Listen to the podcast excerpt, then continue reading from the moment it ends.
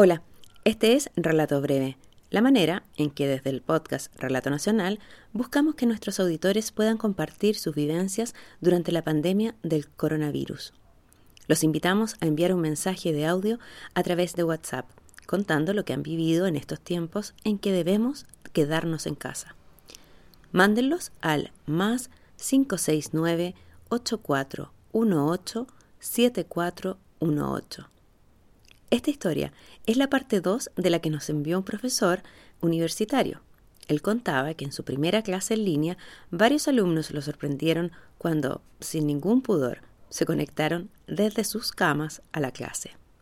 Aquí la historia de lo que pasó en la clase siguiente. Soy el mismo profesor universitario que hace unos días mandó una historia de cuarentena. Es a donde contaba mi sorpresa al hacer mi primera clase online con alumnos que recién venía conociendo y encontrarme con varios de ellos metidos en sus camas y saludándome en video como si eso fuera lo más natural del mundo. Bueno, pensé que esa sería mi mejor anécdota en este tiempo de encierro que estamos teniendo, pero no. Resulta que vendría una mejor que les voy a contar.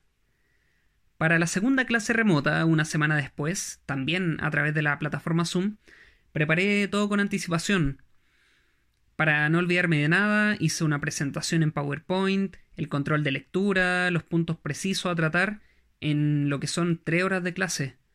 Pensé que tenía todo bajo control, pero el olvido es siempre imbatible. Igual tendría una zancadilla.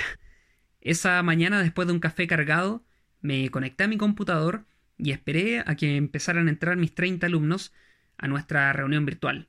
Entraron rápido y rápido también empecé yo a hablar mientras todos nos veíamos las caras a través de las respectivas cámaras de esta aplicación. De pronto hice como una posición de descanso, apoyé mis manos sobre mis muslos y sentí pura piel. Resultó que estaba sin pantalones.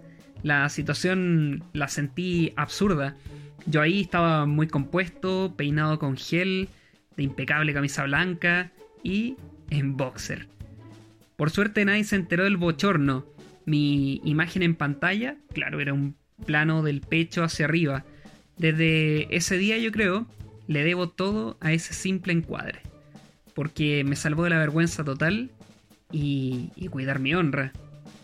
En la historia anterior decía que a modo de venganza frente a, a mis alumnos metidos impunes en sus camas, tal vez yo debería hacer la clase siguiente en pijama pero resultó que fue peor.